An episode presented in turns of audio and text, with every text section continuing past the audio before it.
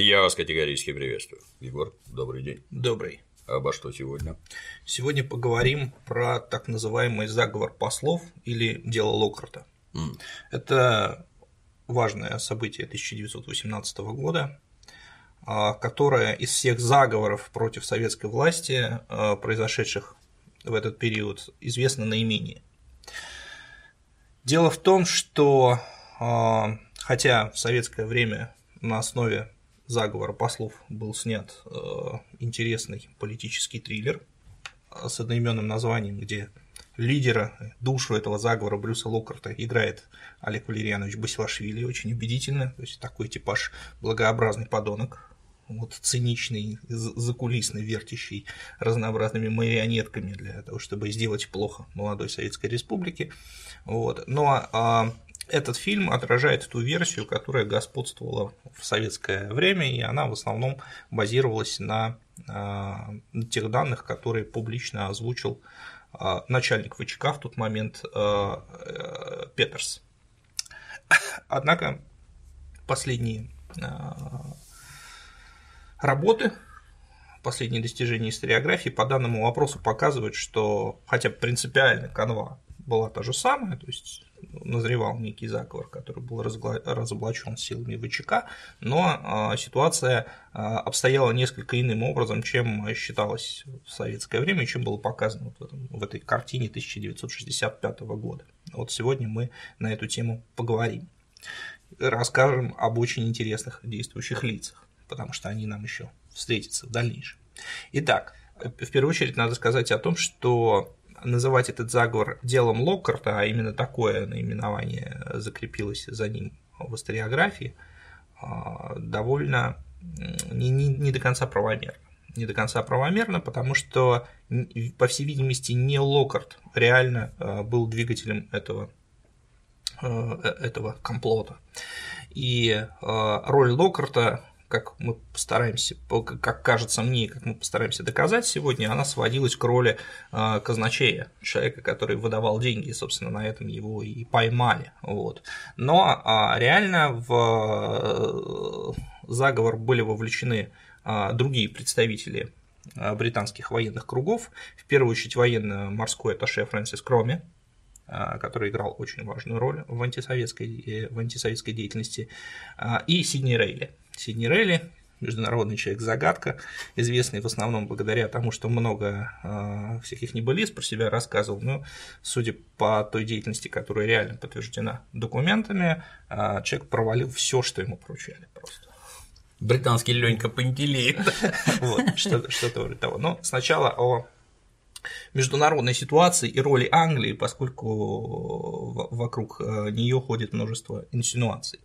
Значит, э, ну, я напоминаю наши предшествующие встречи, э, разговор о Брестском мире. А, дело в том, что Великобритания изначально занимала а, позицию двойственную. С одной стороны, вне всяких сомнений, она жаждала, чтобы Россия осталась в войне. Это была главная цель британской политики на 1900 2017 год. Как известно, эта цель достигнута не была. А, миссия Сомерсета Майема, который приезжал в Петроград как раз с задачей э, не допустить прихода большевиков к власти, а, провалилась полностью. А, не удалось выступление Корнилова, которое частично произошло на британские деньги британской военной миссии, которая поощрялась э, лидером этой миссии генералом Ноксом. Вот, и большевики осуществили ту цель, под лозунгом которой они пришли к власти, предложили э, заключить всем странам, заключить мир без аннексий и контрибуций. И британская дипломатия в этой ситуации оказалась в чрезвычайно двойственном положении, потому что, с одной стороны, э, она совершенно не сочувствовала, она совершенно не сочувствовала действиям большевиков, а с другой стороны, большевики были реальной властью. И рвать с ними окончательно а, британцы не могли, потому что если они с большевиками порвут, то э, их место займут э, либо немцы, да, которые предложат большевикам какие-то выгоды, вот, а, и, с другой стороны, конкуренты по Антанте, потому что, конечно, английская дипломатия очень четко видела, что здесь есть американцы, которые играют свою игру и которые хотят обеспечить себе более удачные э, позиции, в первую очередь экономические, чем то было в царские времена. Вот тут есть и французы, которые играют свою игру. В общем, а, ситуация была достаточно а, такой неоднозначной, вот, и именно этим и объясняется возвращение в а, Петроград Брюса Локарта, а, который ранее был генеральным консулом в Москве. Еще в царские времена он занимал пост генерального консула в Москве и подчинялся Джорджу Бьюкинину, британскому послу. Но Джордж Бьюкинин был отозван из Петрограда, считалось, что он э, катастрофически провалил свою миссию, и, в общем-то, до конца своей жизни Бьюкинин считался в Англии, в английском истеблишменте неудачником, потому что сейчас очень часто э, Бьюкинина провозглашают архитектором заговора против императора Николая II, перед которым якобы стояла задача лишить Россию плодов победы в Первой мировой войне, на пороге которого она якобы сказала. Но если бы это было так, то э, Джордж Бьюкинин, безусловно, был бы провозглашен национальным героем. Такой на него бы, да, на него бы пролились все разнообразные награды, э, милости, ничего подобного. Вся дипломатическая переписка, она опубликована э, гласит, э, говорит нам о том, что британский дипломатический корпус чем ближе к Октябрьскому вооруженному восстанию, тем дальше, находился просто в паническом состоянии. Вот один факт, я напомню, я о нем говорил, что когда Маем приехал в Петроград, э, у него он, он э, был выведен из подчинения Бьюкинину, и э, отсылал донесения в Петроград независимо от него. И, судя по всему, Бьюкинин это уязвляло, что его, его не ставят известности. То есть англичанам понадобился канал связи, независимый от британского посольства, вот, и а, независимые от военной миссии, потому что и британское посольство, и военная миссия долгое время стояли на, стояли на позиции, что нужно срочно передать власть Э, Гучкову Милюкову, и вот русские либералы точно доведут войну до победного конца и торпедируют все планы сепаратного мира, которые значит, существовали не у царя, конечно же, но у царского окружения. Вот. И когда стало понятно, что аналитика Бьюкинина и Нокса просто провалилась, вот, то понадобились другие люди. Вот. Первым таким человеком был Майем, вот, Майем тоже потерпел поражение, и вот теперь сделали ставку на Брюса Локарта. Он должен был приехать э, в Москву. Ну и главная задача, которую перед ним поставили, это максимально достоверно отражать происходящее в э, российских столицах. Ну, сначала он прибыл в Петроград. Звучит вообще отлично. На фоне рассказов про английские деньги, на которые Владимир Ильич устроил революцию, какой-то бред. Английские деньги, безусловно, были, и это доказанный факт. Просто на них не Владимир Ильич устроил революцию, а противники Владимира Ильича пытались устроить контрреволюцию. И это абсолютно доказанная история. Ну вот давайте посмотрим, что там происходило. Значит, а, Брюс Локарт уже после событий написал достаточно интересные воспоминания которые, в которых, конечно же, множество умолчаний. То, что он там написал, фундаментально отличается от того, а, что сейчас, от той версии истории, которая сейчас у нас находится в тренде. Угу. Я специально сделал некоторые выписки для себя из воспоминаний Локарта, они очень интересны. Вот, например, Локкарт перед э, отправлением значит, в Россию снова встречается с лордом Мильнером. Это главный британский империалист, о котором я тоже рассказывал, и который якобы стоял тоже за заговором против Николая II. Так вот, а, как по сообщению Локарта а, Миллер рассматривает ситуацию в начале 1918 года. На войну он смотрел пессимистически. Давая мне окончательные инструкции, он подчеркнул серьезность моего положения. Если не удастся ликвидировать угрозу подводных лодок, имеется в виду немецких, необходимо будет как можно скорее принять решение. Он не исключал возможности переговоров о заключении мира.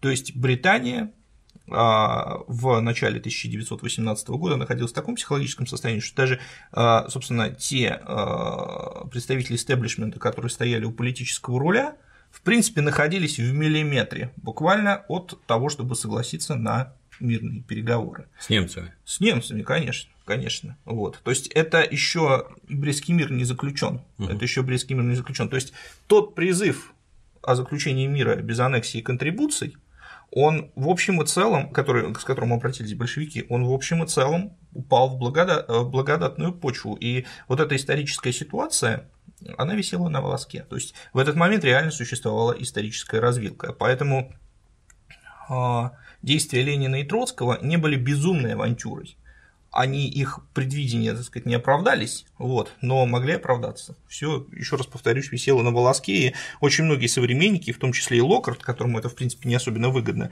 это подтверждает. А, далее Локарт пишет про свою задачу. Что касается России, положение стало настолько серьезным, что результаты моей миссии особенного значения иметь уже не могли. Моей главной задачей было нанести максимум вреда Германии, вставлять палки в колеса при переговорах о сепаратном мире и всеми силами укреплять сопротивление большевиков в отношении германских требований. Все сведения о значении и о силе большевистского движения, которые я смогу собрать, представят исключительную ценность. Обо всех затруднениях я должен был э, телеграфировать Миллеру лично. Ну, это, в общем и целом правда, потому что бьется по опубликованным э, документам. Угу. Значит, э, и прибыв в Петроград а,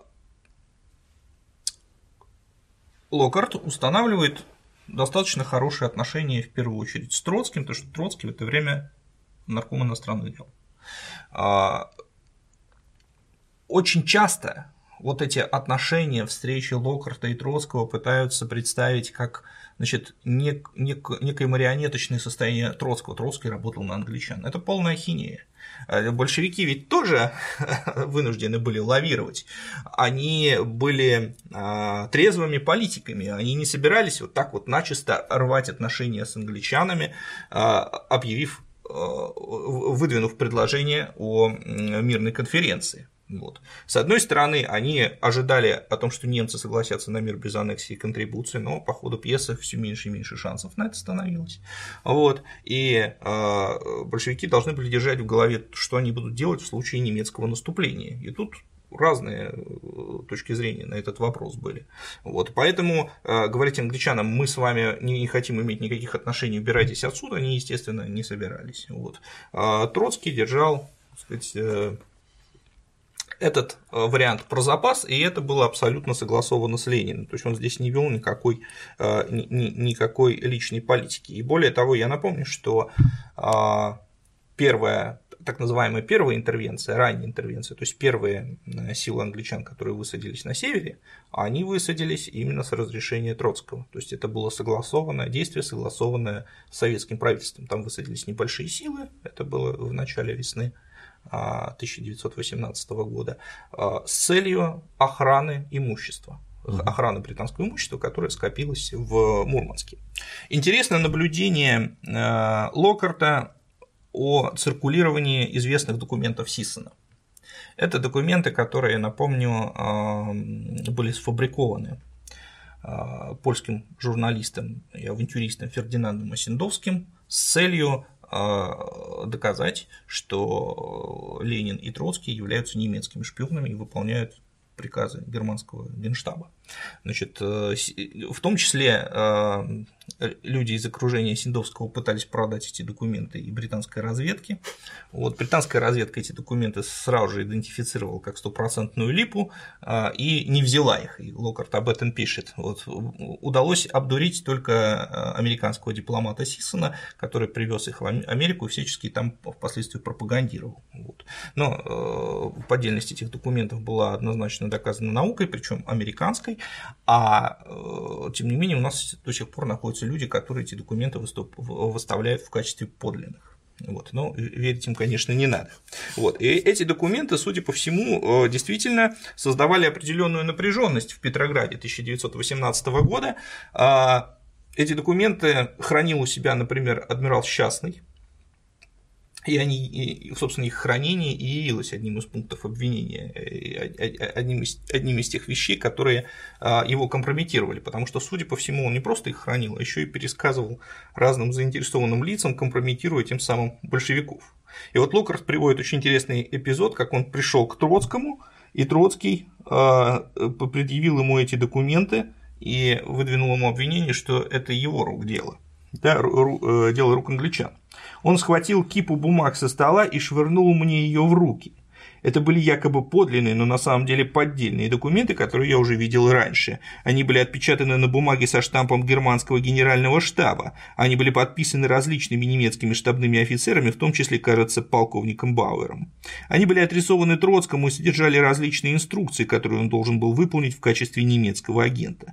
Одна из инструкций была приказом провести по железной дороге две немецкие подводные лодки из Берлина во Владивосток. Неплохо. Я уже видел эти документы раньше. Некоторое время они циркулировали в кругах, связанных с союзническими миссиями в Санкт-Петербурге. Одна серия оригиналов была приобретена американским агентом. Через несколько месяцев обнаружилось, что эти письма, якобы пришедшие из таких различных мест, как СПА, Берлин и Стокгольм, были отпечатаны на одной и той же пишущей машинке. Я улыбнулся, но Троцкий был неумолим.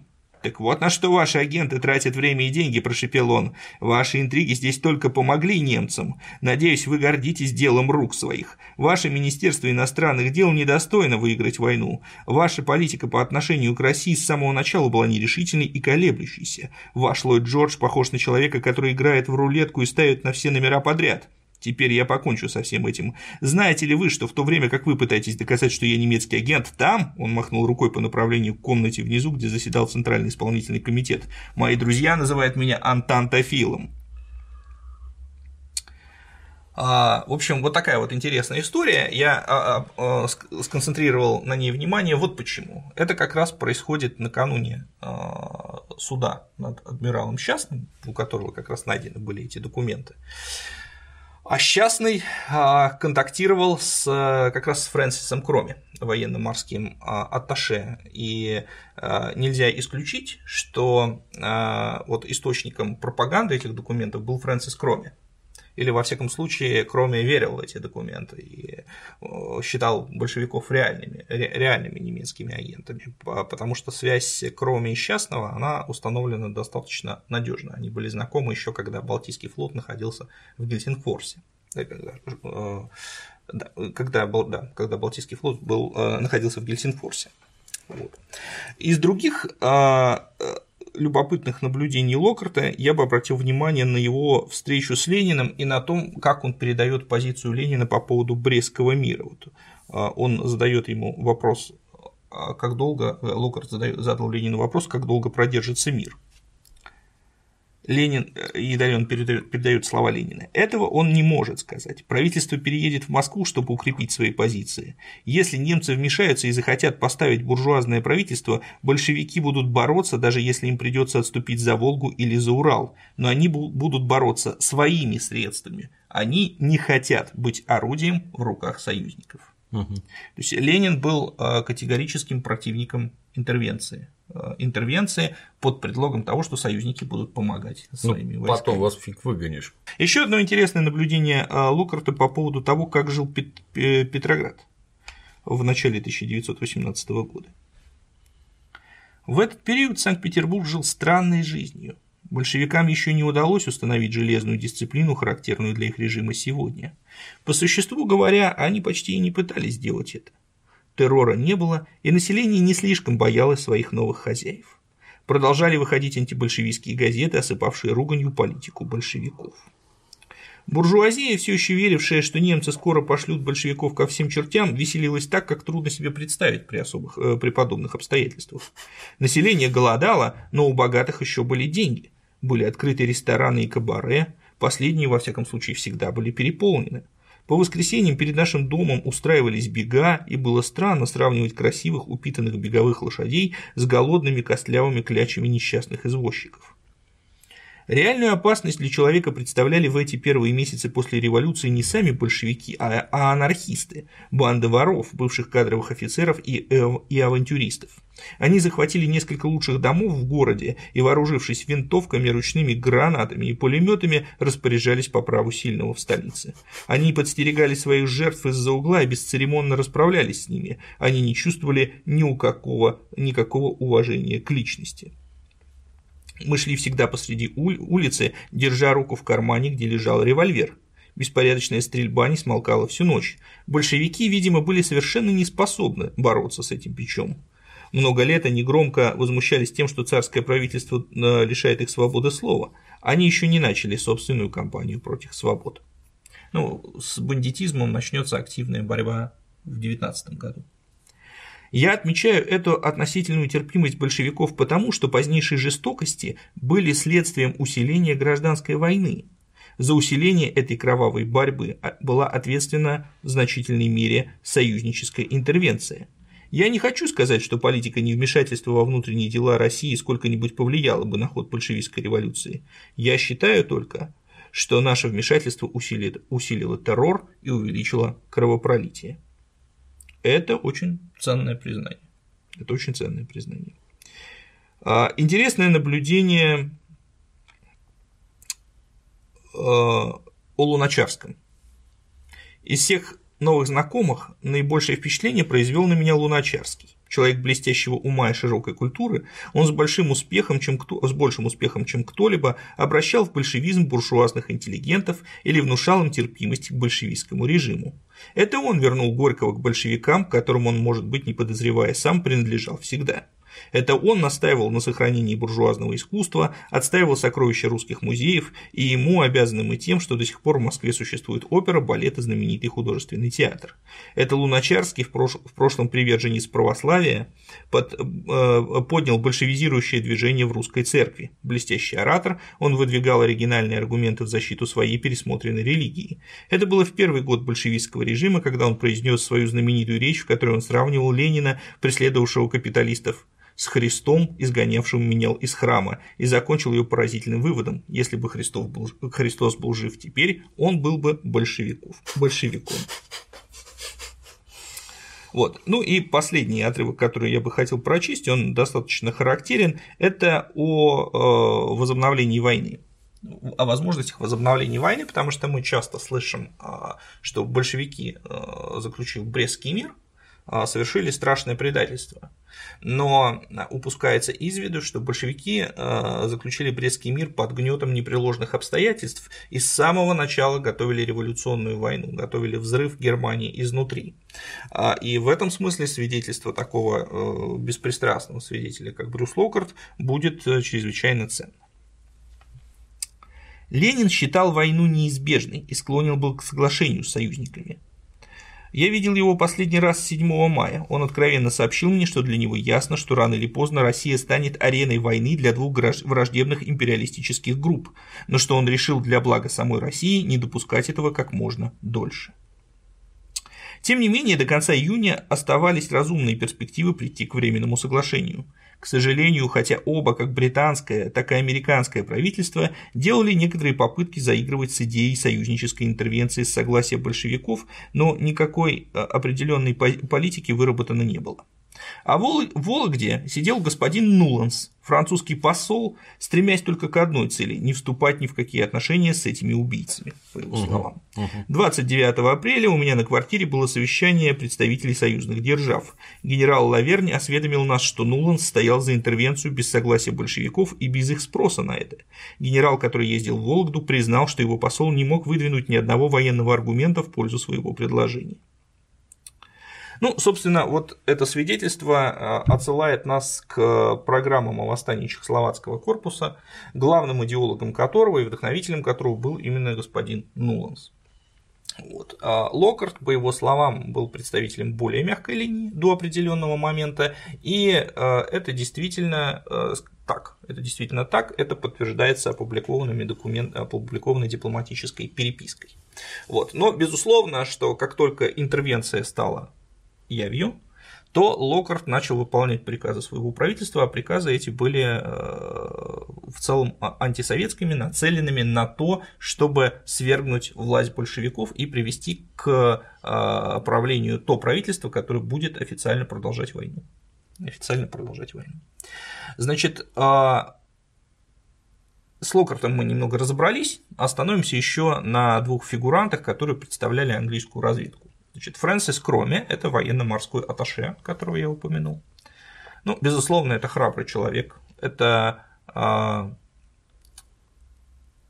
самый успешный британский подводник Восточного фронта. А, его большим успехом было, он командовал британской подводной лодкой, которая пришла в э, Балтику для того, чтобы участвовать здесь в войне против немцев, и вот ему удалось а, торпедировать в ходе войны а, легкий немецкий крейсер Ундина. За этот бой он получил орден Святого Георгия четвертой степени – российский, и это был, в общем-то, такой нетривиальный успех. Я, кстати, напомню, что а, российский подводный лот не смог потопить ни одного боевого судна противника в ходе Первой мировой войны. И первая победа а, над боевым судном противника парадоксально будет уже в ходе британской интервенции, когда потопят британский крейсер Виктория. Но вот в ходе самой Первой, Первой мировой войны не удалось, и в этом смысле, кроме был такой совсем выдающейся личностью на а, Балтийском флоте. А, он обладал огромным авторитетом с русскими офицерами, и документально зафиксировано, что он призывал морских офицеров вступать в Красный флот. Ну, не просто так, а с целью того, чтобы значит, разлагать его изнутри а, разлагать, разлагать его изнутри в нужный момент, так сказать, выступить на правильной стороне. А, и, собственно, вот под этим углом, видимо, стоит рассматривать э, отношения Кроме с адмиралом, а, адмиралом Частным. Значит, а, и еще один персонаж – это Сидни Рейли. Сидни Рейли был на самом деле одесским евреем по фамилии Розенблюм, человеком чрезвычайно авантюристичным, про его биографию до 1917 года мы знаем мало. А, Эндрю Кук, который написал, это британский исследователь спецслужб, известный довольно, он написал его биографию, он предполагает, что значит, в конце 1890-х годов а, Сидни Рейли под другим именем, собственно, под своей настоящей фамилией оказался в Британии, а, где женился на вдове некоего торговца, вот, и Эндрю Кук предполагает, что он не просто женился, а отравил этого торговца, чтобы жена получила наследство, а он сам так сказать, смог легализоваться. Вот. Но э, это его версия, непонятно, так сказать, правда это или нет, но известно, что с этого момента начинается сотрудничество с э, э, э, Розенблюма сначала с, со Скотланд-Ярдом, а потом и с британской армией. То есть он э, по собственному признанию был в Порт-Артуре, где выполнял разведывательную миссию а, британских спецслужб и якобы, якобы выкрал там план обороны Порт-Артура, который впоследствии передал японцам. Хм. Документально это не подтверждается, мы ничего, ничего этого не знаем. Но документально подтверждается то, что с 1905 года э, Рейли прибывает в, Петро, в Петербург и здесь служит помощником военно-морского атташе. Вот. То есть это человек, который, а помощник военно-морского этаже, это, как правило, человек, который совмещает а, свою непосредственную деятельность с разведкой. То есть вот уже с 1905 года Рейли это человек, который э, вовлечен в разведывательную, в разведывательную деятельность. Вот. Поэтому э, и э, самое главное, Рейли и Кроме, они не подчиняются Брюсу Локарту. Э, они независимы от него и вполне ведут, ведут свои игры, о которых Локарт может совершенно не знать. Вот. Ну а теперь непосредственно перейдем, это важные фигуры на шахматной доске э, политической ситуации, а теперь непосредственно перейдем к заговору послов и к тем людям, которые привели его в движение. Значит, а, обычно в такой в советской классической версии а, ситуация излагается таким образом, что Феликс Эдмундович Дзержинский, подозревая э, союзные разведки в том, что они пытаются разложить э, самую главную военную силу большевистской революции латышских стрелков, э, сумел внедрить в антисоветское подполье двух агентов латышского происхождения. Вот. Но последние документы показывают, что последовательность событий э, была, последние опубликованные документы показывают, что последовательность событий была немного не такой. А дело в том, что помимо э, белгвардейского, британского, французского антисоветского подполья, там, эсеровского антисоветского подполья существовало еще и латышское антисоветское подполье. И среди латышей далеко не все были сторонниками советской власти. Значит, и в качестве а, одного из таких людей можно привести а, полковника, бывшего полковника русской императорской армии Фридриха Бредиса, а, который был георгиевским кавалером, героем Митавской операции 1900, конца 1916 года, который как раз считал большевиков предателями и чрезвычайно глубоко переживал оккупацию Латвии немцами. Вот, то есть главная цель Бредиса была освобождение Латвии от оккупантов и, ну, видимо, ее независимость. Вот. И а, у него был его сос... Э, близким к нему человеком был его сослуживец, подполковник Эрдман, о котором известно гораздо менее, а, а, гораздо, гораздо меньше, вот, но он тоже проходит по документам ВЧК, он был впоследствии арестован, но ему удалось бежать, и он эмигрировал эмигрировал и а, из эмиграции написал хамское а, письмо Дзержинскому, опубликовал его в эмигрантской прессе. Вот. Значит, вот эти два человека оказались в Петрограде а, в постреволюционные события. Причем, если Брэдис был человеком ну, это был военный до мозга костей, то у Эртмана была еще политическая биография. Он принадлежал к анархистам, участвовал в революции 1905 года, и вот это вот его прошлое, оно позволило ему сфабриковать такую революционную биографию под именем Бирзе. Он э, внедрился в чехословацкий, э, под именем Бирза он внедрился в латышские военные круги, втерся в доверие сначала к коменданту Москвы Печи, латышу, вот, а потом, а, собственно, к Дзержинскому. Он пришел к нему с рекомендательным письмом от коменданта Москвы а, и заявил, что он хочет служить революции в органах ВЧК. И надо сказать, что э, в органах ВЧК, как и в очень многих службах, советского государства был большой недостаток кадров. И вот это был тот человек, которому Дзержинский поверил. А поскольку у него в биографии было участие в боевых действиях, то э, его отправили на тот участок э, работы, который вызывал большие, ну, который вызывал большие опасения. Это была военная контрразведка. То есть примерно таким же образом, как и Яков Блюмкин, в общем-то, случайно попал на ответственный пост. И заняв а, влиятельный, а, влиятельный пост, Дзержинский отправил, значит, военная контрразведка – это часть наркомата военных дел, которые подчинялись Троцкому, вот, а, а она находилась внутри оперативного отдела, которым руководил штабс-капитан Аралов, бывший штабс-капитан Аралов, большевик, тоже очень интересный персонаж. Вот в его подчинение поступил Эрдман. Он должен был заниматься а, действиями контрразведки против немцев. И, собственно, под эту работу он подтянул своего бывшего командира Брэдиса.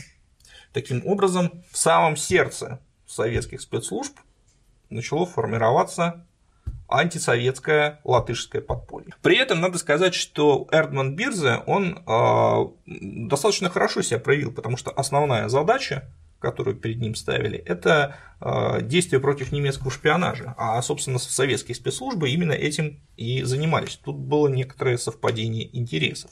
Более того, параллельно, по всей видимости, готовилось, э, был такой, видимо, план засылки части латышских стрелков в Ригу, или вообще на территорию Латвии, и э, латышские стрелки, по всей видимости, под командованием бывшего полковника российской императорской армии Вацетиса должны были поднять там антинемецкое пролетарское восстание в определенный момент. Во всяком случае, план такой разрабатывался. И все это, в принципе, то есть планы вот этого латышского антисоветского подполья и советского, э, советских спецслужб, они в данном случае совпадали. Вот. А помимо этого Брэдис установил контакты с савенковцами, Союзом освобождения Родины и Свободы. В это время известный э, террорист, правый СССР Борис Савенков готовит э, антисоветские восстания в Ярославле, Рыбинске и Муроме. Они происходят примерно параллельно мятежу левых эсеров в Москве. А, и вот Брэдис едет в Ярославль, чтобы участвовать в этом восстании, он активно в нем участвует, восстание было подавлено, подробно я в следующий раз об этом расскажу, и там поразительное дело, Брэдис был арестован, вот. Но, а, пользуясь своими связями и покровительством Эрдмана Берзе, а, Брэдису удается освободиться. Освободиться, но, видимо, в этот момент его первый раз взяли на заметку уже, угу. так сказать, спецслужбы. спецслужбы. Вот. И через некоторое время, буквально через две недели, а, а ВЧК его арестовал. ВЧК его арестовала, а ВЧК в этот момент руководил уже Петерс. Яков Петерс, а, тоже очень интересный герой. Значит, я напомню, что после мятежа э, левых эсеров Феликса Эдмундовича на время отстранили от руководства ВЧК. Значит, это было сделано не по причине того, что было утрачено доверие к Дзержинскому, видимо, а потому что э, и Ленин, и Свердлов, э, наоборот, Дзержинского поддерживали в его переживаниях по поводу того, что под носом у него произошло такое предательство. Вот. А это было сделано для того, чтобы показать немцам, что Дзержинский формально наказан за свою сказать, халатность, за то, что пригрел на груди таких э, значит, предателей, как Александрович и другие, Блюмкин и другие э, чекисты, которые убили Мирбаха и участвовали в этом выступлении. Вот. Так вот, Дзержинского показательно сняли, потом его быстро вернут, но пока его сняли, и главой ВЧК формально стал Петерс, вот, а, который тоже латыш. Петерс был очень интересным персонажем, он был знаменит тем, что э, находился в эмиграции в Лондоне, и там э, осуществил экспроприацию, очень громкую, вместе с другими э, латышскими анархистами на, э, в магазине на Хаунсвич-стрит. Значит, они, э, если мне не изменяет память, это была ювелирная лавка. Они ее ограбили, какой серьезный гражданин. Очень серьезный. Но это еще не все сейчас, поразитесь. Значит, они ограбили эту ювелирную лавку, их там засекли, начали преследовать. Они забаррикадировались в, в каком-то доме, вот, начали отстреливаться. Полиция взять этот дом штурмом не смогла, были вынуждены вызвать армию. Значит, и что интересно, этой военной частью этой операции командовал Уинстон Черчилль лично. Вот, значит, ну, У него давние претензии, да? да в результате, значит, латышских, латышей этих постреляли, Петерса взяли, вот, и дальше был суд над Петерсом. Суд был публичный, Петерс там так здорово защищался, что стал кумиром всей левой британской интеллигенции. И вишенкой на торте всей этой истории является то, что двоюродная сестра Уинстона Черчилля Клэр Шеридан взяла и в Петерса влюбилась и он с ней некоторое время встречался даже. Вот. Впоследствии она приезжала в Советский, в Советский Союз, она стала скульптором известным, приезжала в Советский Союз и сделала бюсты Ленина и других вождей советского государства.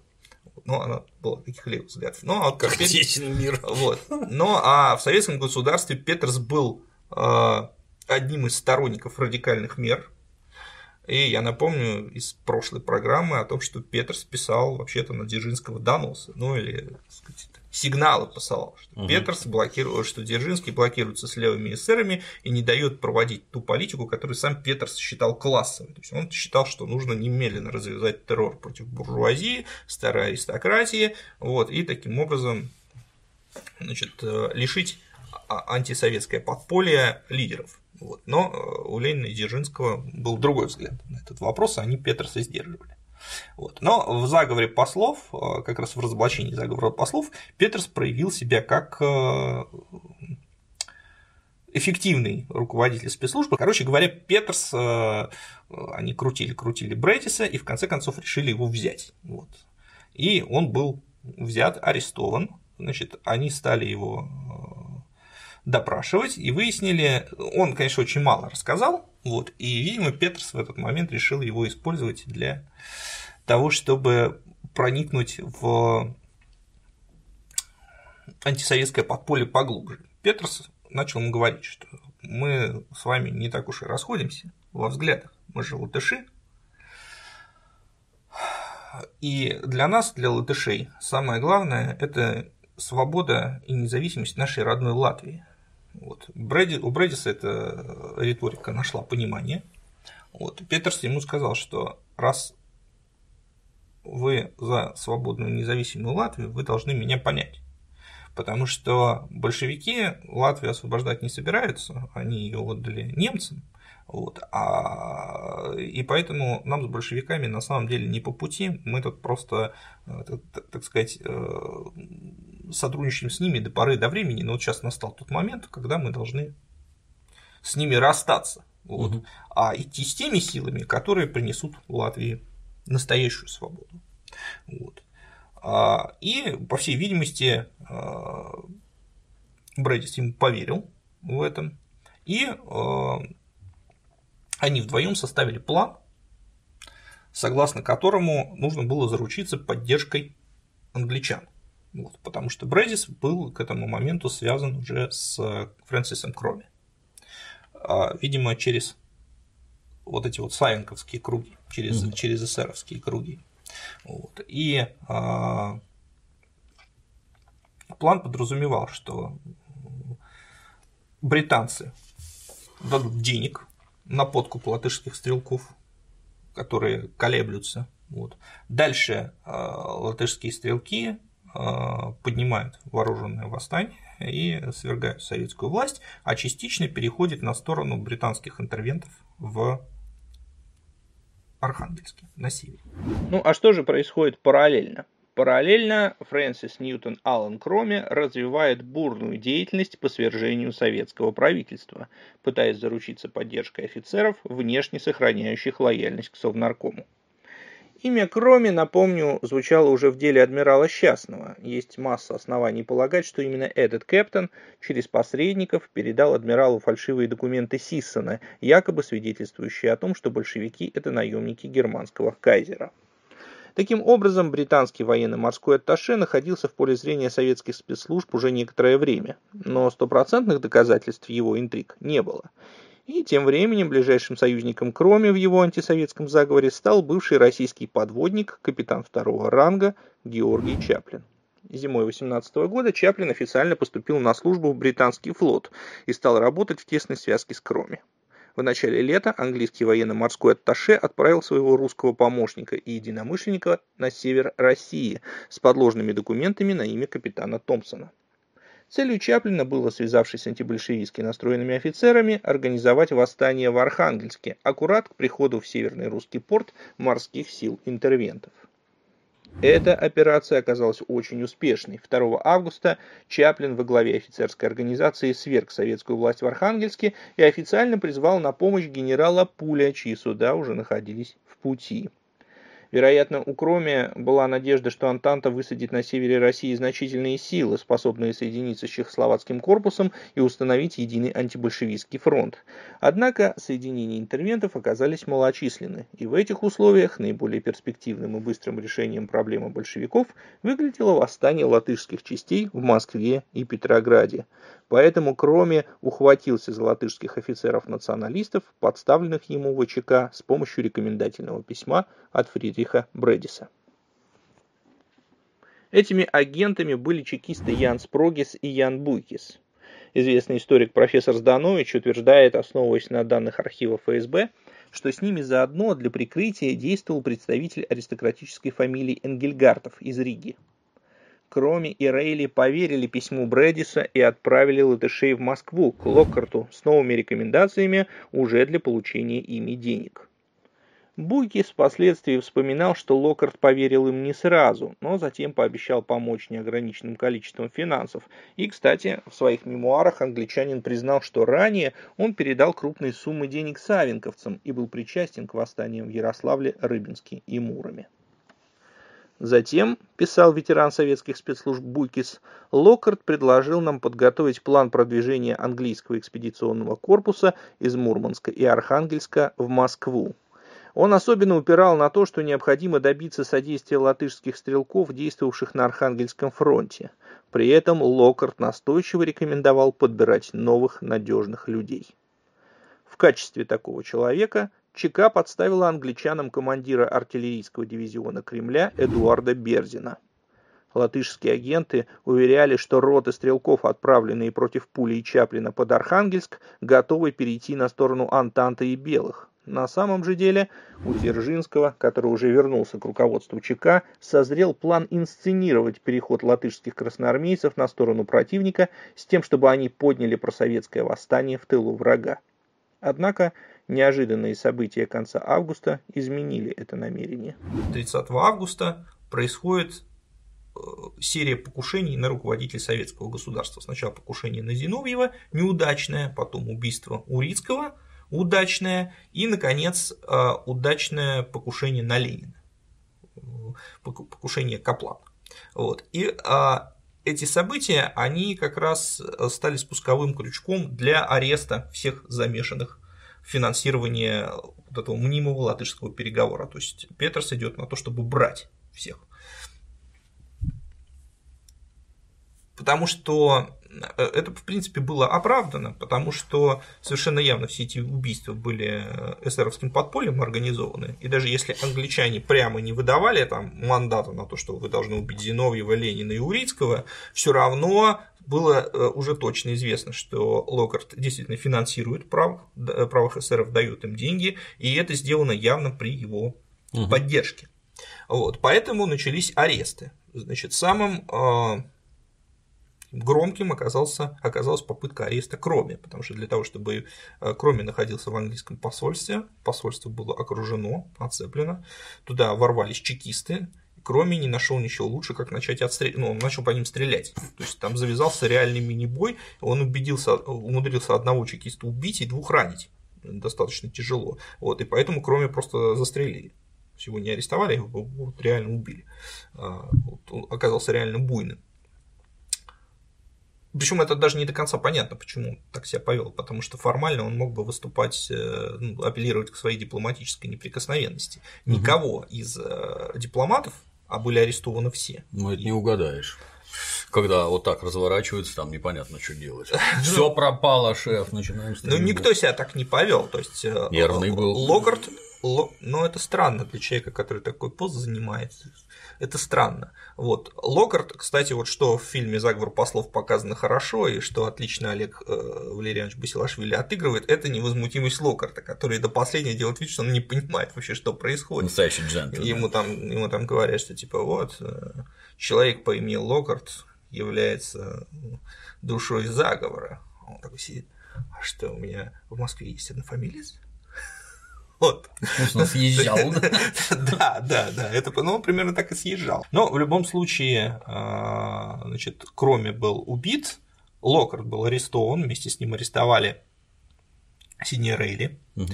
арестовали а, французского генерального консула Гренара, который тоже а, был посвящен в планы, видимо. Еще был американский подданный коммерсант э, Калантиана, который якобы греческого происхождения, который якобы знал обо всем этом. Был большой открытый процесс, Okay. Причем некоторых по этому процессу оправдали. Вот, ну а весь дипломатический корпус с помпой выслали из страны. Поставили на да, лыжи. Да. да, как организаторов э, крупномасштабного антисоветского заговор. Это вообще из ряда вон, конечно. Да, да, это был уникальный в своем роде вообще процесс, вообще в мировой истории, когда дипломатов трех стран арестовали и так бесцеремонно, в общем-то, публично судили, не решились расстрелять. Mm-hmm. Некоторых рядовых расстреляли, э, вовлеченных в это, а некоторых, э, ну, вот всю верхушку, да, и всю ее выслали.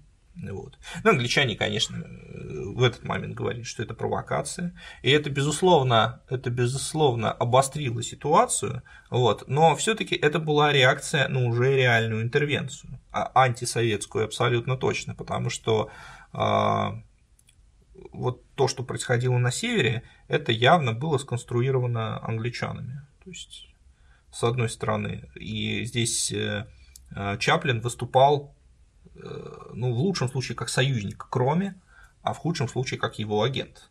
Вот, потому что понятно, что главными бенефициарами интервенции все равно были англичане. Они получали э, наибольшую пользу от всего этого и в текущем моменте, в военном смысле, и в будущем э, экономическом, экономическом и стратегическом положении. То есть они явно все уже держали это, все это держали в голове. Вот. Поэтому э, действительно действия чекистов выглядят оправданными в данном случае. А, и этот, эти события, они вошли, в общем, в советскую историю как один из геро... одна из героических страниц действий спецслужб. Но в целом можно а, охарактеризовать операцию по раскрытию заговора послов как чрезвычайно успешную, потому что, напомню, что большевики находятся в этот момент вообще в кольце разнообразного рода заговоров. А, параллельно эсеры не только э, про левых эсеров мы рассказали, но есть еще правое эсеровское подполье, о котором мы пока не говорили. Вот, и большевикам удается со всем этим справиться в 1918 году. Это свидетельствует о том, что та система, которую они выстраивали, отличалась чрезвычайной прочностью. Вот, потому что то давление, которое она испытала именно в 2018 году, было необычайным и далеко не любая. То есть система, которая выстраивалась, скажем, кадетами, либералами в Э, весной 1917 года, она сломалась гораздо быстрее и э, не, не, не испытывая такого давления внешнего. Вот, поэтому, э, в общем, есть большой интерес к этой, ну, то есть нужно очень глубоко изучать, как эта система работала и почему она оказалась такой прочной. Документы судебных заседаний где-нибудь? Да, Кроме да, прессы опубликованы где-нибудь книжки какие есть? Конечно, но я бы порекомендовал а, из последних публикаций, я бы опубликовал статью профессора Здановича «Латышское дело», уточнение, если мне не изменяет память, там подзаголовок «Уточнение нюансов заговора послов».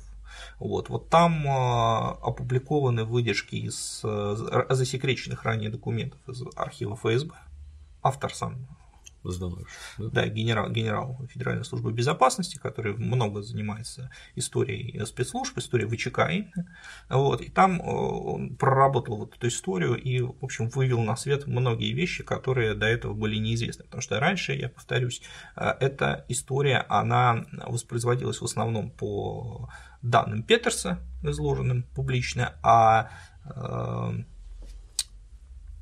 они были отшлифованы скажем так, отшлифованы под советскую версию. То есть там, а, например, не рассказывалось о существовании или мало рассказывалось о существовании латышского антисоветского подполья. Вот. Ну, я подозреваю, что это просто это, во-первых, ничего в целом не меняет, заговор был. Да, да, Конкретно конечно. вот эти персонажи участвовали. И, что самое главное, родной стране под названием Россия ничего хорошего не хотели, да и не светило бы.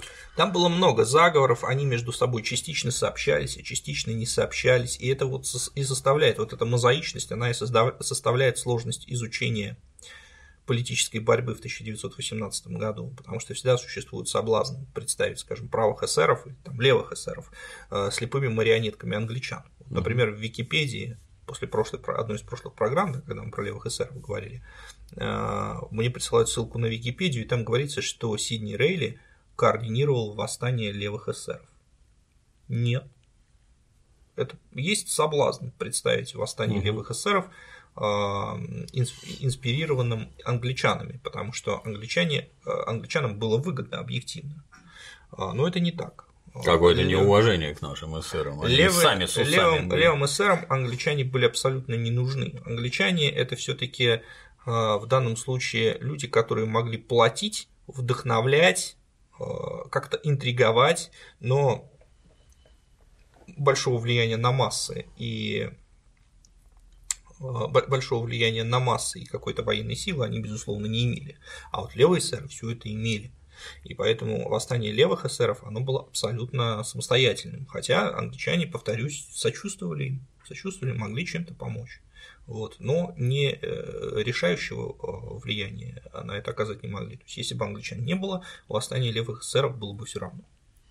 Художественный фильм под названием «Заговор Заговор, заговор послов». Заговор, заговор послов. послов рекомендуем как произведение советского кинематографа. Очень интересно. Там, так сказать, много хороших прибалтийских актеров играет Улдис Думпис, Арнис Лицетис, вот, и отечественные артисты, вот Олег Валерьянович Басилашвили там тоже прекрасен в роли негодяя. Ну, у него великолепно роли негодяев да. получается велик. Я, кстати, считаю, что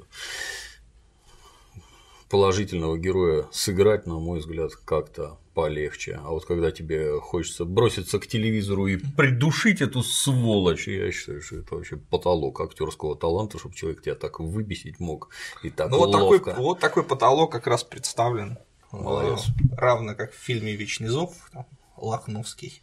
У него вот примерно то же самое можно увидеть в фильме Заговор послов. Фильм Смотрите хороший. кино. Да. Спасибо, Егор. А на сегодня все. До новых встреч.